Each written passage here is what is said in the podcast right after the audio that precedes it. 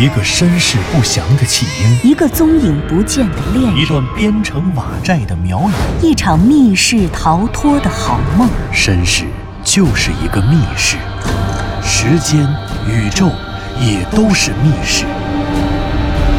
既然逃出去了，就别再回来，再回来。请听长篇小说《望山没有南风向》。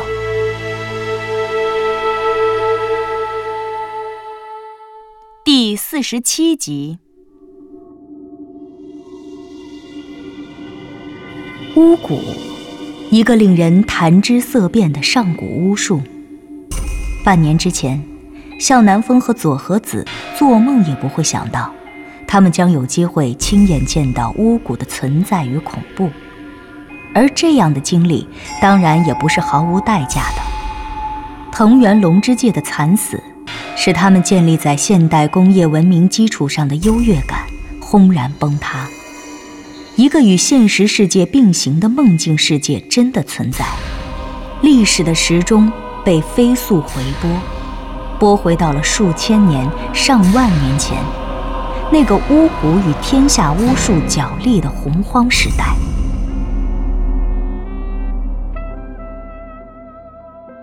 巫蛊究竟是什么？巫蛊是如何诞生的？它的意义又是什么？哈哈，还有谁会真的考虑这些事情呢？湘西谷主苦笑，咖啡杯里的咖啡已经被他喝光了。他把玩着这只杯子，拿起又放下。你们曾经有谁思考过这些问题吗？没有，都没有，因为你们认为巫术与你们无关。但巫术真的与我们无关吗？当然不是。我们这些高楼大厦，我们这些文字文学，我们这些宗教信仰，又哪一个不是建立在巫术上的？没有。每个部族，每一种上古的文化类型，比如仰韶文化、仰韶文化、红山文化、龙山文化、马家窑文化、齐家文化、大地湾文化，我们随便一说，就能说出这么多种上古文化。这些上古文化都发源于黄河流域，黄河是他们的母亲河。他们都在黄河里打鱼，在黄河岸上耕种。他们都知道盖房子、盖被子、吃饭、睡觉，而且还都会有陶土烧陶罐，把石头做成石碾盘，不是吗？但为什么他们要被划分为不同的文化类型呢？甚至有的时候，这些文化明明在同一个地区。但却要被划分成不同的文化类型，这是为什么？湘西谷主，这是因为他们的文化特征不同啊。向南风看湘西谷主提问的样子，好像是在等着人回答。左和子聚精会神地听他讲，眼里仿佛充满了仰慕的深情。太笼统了，具体点儿。湘西谷主显然对向南风的回答并不十分满意。具体啊，具体就是，比如陶罐，这些文明都烧制陶罐，但是这陶罐的形状不一样啊。你看，都是为了盛水，有的文明做的高一点，有的矮一点，高矮胖瘦都不一样。再有就是彩陶上的花纹，有的画小人儿，有的画动物，有的画线条。画纯抽象的，具象的也一样，比如说画鱼，表现方式不一样，鱼的形状也不一样，就是这些呀，这就是文化特征。左和子，你说呢？啊，啊，那个造型啊，纹饰啊，对，刚才南风哥说的没错，艺术史的老师也是这么讲的。你们说的对，但这些根本不是最重要的、最根本的。最根本的区别就是，不同文化类型的巫术，他们的巫术不一样，因为巫术不同；占卜的方式不同，因为占卜的方式不同，所以祭祀的方式不同；因为祭祀的方式不同，所以他们的一切就都不同了。占卜、祭祀，这些统统都是巫术的表现形式。文化特征最本质的东西就是巫术，因为不同的巫术、不同的占卜方式、不同文明对世界、对宇宙的认识才会不同，所以他们缔造的文化类型也截然不同。因为巫术不同，有些部族崇拜太阳，有些部族崇拜月亮，所以后来的发展，崇拜太阳的部族。就会着力观察太阳，以太阳为根本，拿太阳的周期作为周期，所以这样部族最终就会使用太阳历。崇拜月亮的民族就会观察月亮，拿月亮的运动周期作为周期，所以这样的部族就会使用月亮历。你说的太阳历、月亮历是什么呀，师兄？那个“例子，看来我的中文学的还是不到家呀。得了，哎，我告诉你啊，历就是历法，历法你懂吗？不懂。日历、挂历、台历、年历、周历，懂不懂？哦，这个我懂，对，手机就能查。这历法就是定义时间，有的地方的人一年有十个月，有的一年十二个月，就是这个意思。哦，那我明白了，师兄，你接着说。左和子拍了拍湘西谷主，湘西谷主继续说道：“哼哼。所以总而言之，这巫术也好，占卜也罢，其实这就是上古文化的灵魂，包括我们后来都知道的西周。西周注重礼仪，周礼嘛。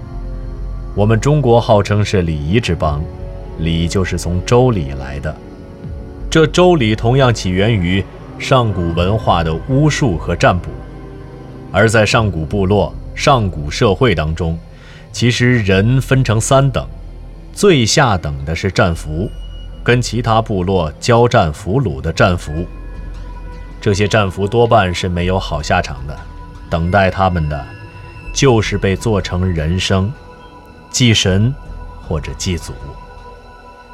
中等级的人就是部族中的普通族众，这些人可能会种田，可能去打猎，可以从事制造业、建筑业等等。这是社会中占比最高的人，而在社会中，最上等的人就是祭司了。啊哈，湘西谷主，说到这个我知道。湘西谷主说到这里，刚好举起杯喝了一口咖啡。向南风趁机插话说道：“祭司就是会占卜、会巫术的人，这些人掌管着这个部族和国家。每个部落可以有小的祭司，每个部落联盟又会有大的祭司。你看，殷商王朝，这商王自己其实就是全国最大的祭司。对，所以说，如果两个部落发生了争斗，或者……”两个部落不断融合，祭司之间发生了交流，占卜和巫术相统一的话，那部落的文化特征就融合了。据说在殷商时期，商王笃信占卜，他绝大部分的征战目的就是为了抢夺别国的祭司，从而抢夺别人的巫术。可是，在三苗的历史当中，一万多年前。黑苗打败了白苗，黑苗的宗主，后来众神之神的盘户却格外残忍。他不仅没有抢夺花苗的祭司，也就是蛊婆，反而杀掉了所有的蛊婆。据说自此以后，花苗的巫蛊术便成为了一个传说，再没有人会用了。可是今天。我们都亲眼见到了巫蛊术的存在啊！这花苗的巫蛊术并没有失传啊。另外还有一个问题，湘西谷主，我一直想问你：这巫蛊的事情你为什么如此了解？无论是灭片蛊还是重害蛊，你怎么也懂啊？难道这些都是藤原教授教你的？不，向南风，你们有所不知，这一点佐和子你也不知道，你爸爸从来没有跟我说过。其实，我也是苗人，但是我既不是黑苗，也不是白苗，我是那个本应在万年之前就消失的花苗的后裔。什么？你是花花苗？向南风和左和子异口同声的说道。向南风原本设想过湘西谷主的身份，但是他原以为湘西谷主所知道的一切都该来自于藤原龙之介这个对古苗族了如指掌的教授，没想到湘西谷主对巫蛊术的了解竟然来自家传。等等，湘西谷主，你说你是花苗的后裔，花苗不是被盘户灭族了吗？这段历史说来话长。事实上，我的奶奶是花苗，我们这一支原本应该是花苗正宗，只因在盘户叛国，也就是盘户背叛江央统治之前，我们这一支这个部族的族长，因为在对外战争时违反江央的军令，因此被江央驱逐。后来。我们的祖先一路艰辛，不断向西南方迁徙，最后一直迁徙到了滇藏的深山当中，在那里重新定居，安身立命。不过这一路的迁徙，我们付出了惨痛的代价：疾病、与周围部族的战争、饥饿等等等等。等到达滇藏深山中的时候。族众死亡的已经有十之八九了，到最后，活下来的就只有几十户人家。后来，我们这一支花苗在深山中繁衍，过着与世隔绝的生活。哦，湘西谷主，也就是说，你们因为在盘户叛国之前就被驱逐出了苗国，所以才躲过了盘户对花苗的清洗，才活了下来。是的，我们不仅活了下来，而且，我们这一支还保存了江央完整的巫蛊术。什么？什么？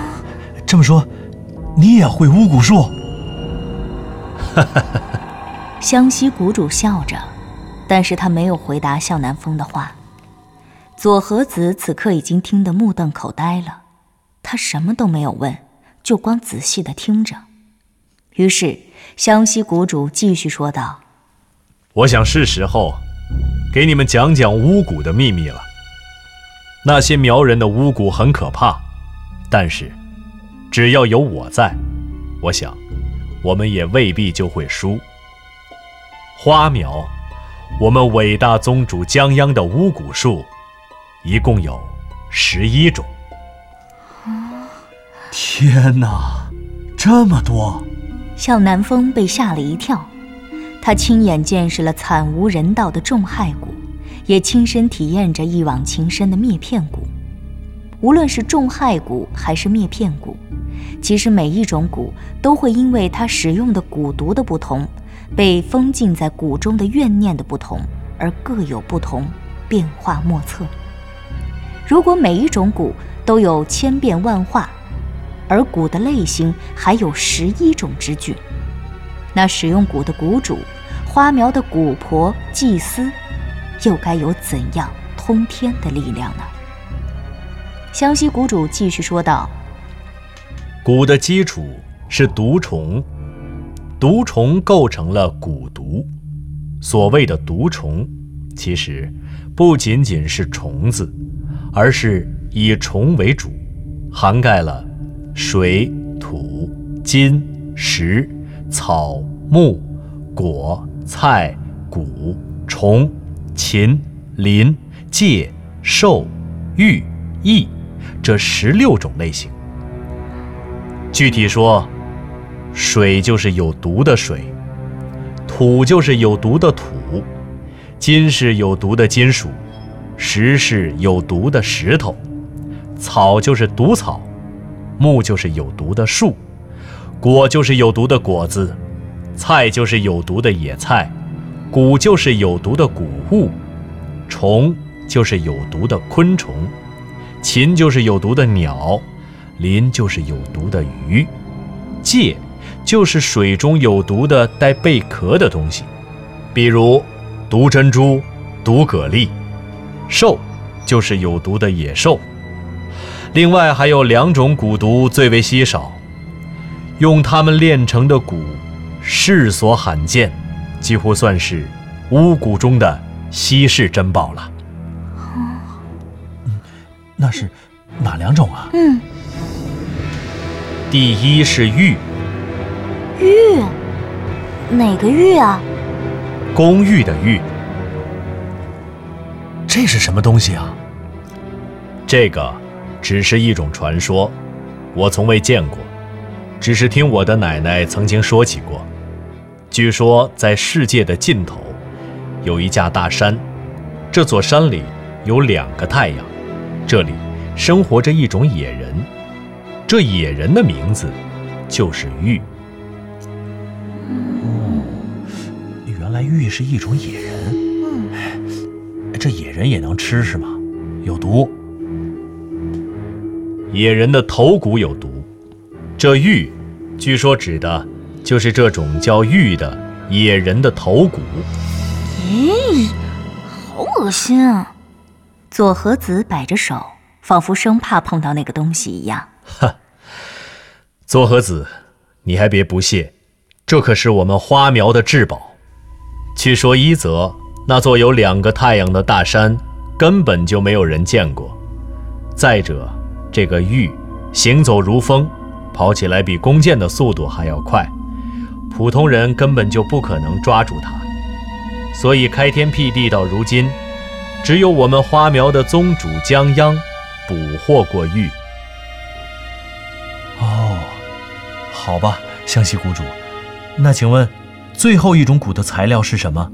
对，最后一种叫疫，就是瘟疫的疫字，也就是瘟疫了。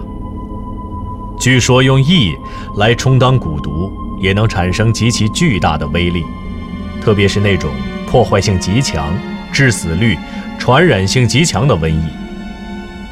所以说，每一种蛊，实际上。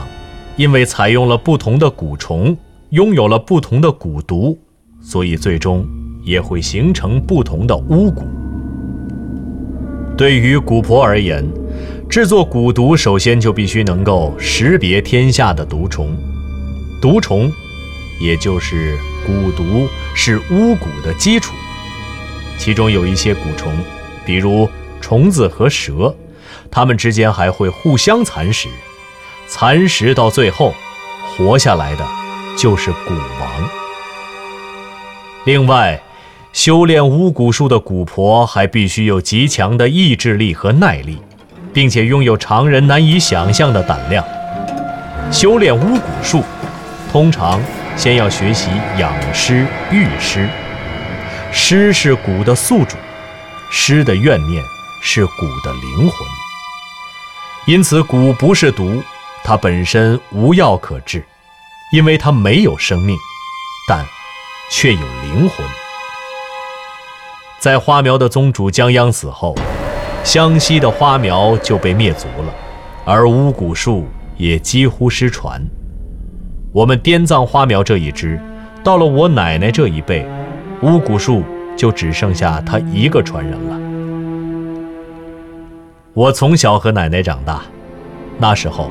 大山里没什么好玩的，我刚会走路，就开始玩毒虫。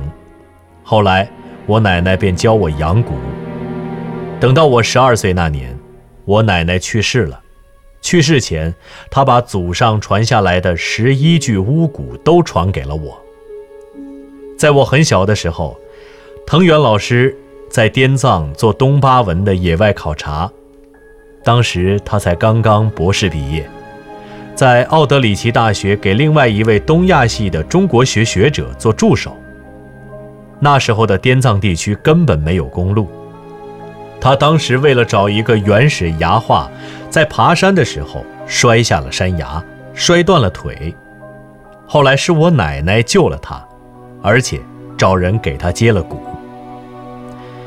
藤原老师就这样在我家住了四个月，也正是从那时起，他对我们花苗的历史产生了浓厚的兴趣。后来，藤原老师腿好之后，许诺我奶奶要带我走出大山。四年后，他再一次来到我们的苗寨时，我奶奶已经去世了，所以他兑现了当时的承诺，把我带到了美国。包括后来盘户叛国的历史，以及盘户叛国之后对屠杀整个花苗部族的历史，都是后来藤原老师告诉我的。也直到这个时候，我才知道，我才意识到，这世上懂得并且还在修炼巫蛊术的人，原来只剩下了我一个。哈哈，我说湘西谷主。可事实上，并非只有你一个。哦，可那个人，又究竟是谁呢？您刚刚听到的是长篇小说《望山没有南方向》，作者刘迪川，演播杨静、田龙，配乐合成杨琛，制作人李晓东，监制全胜。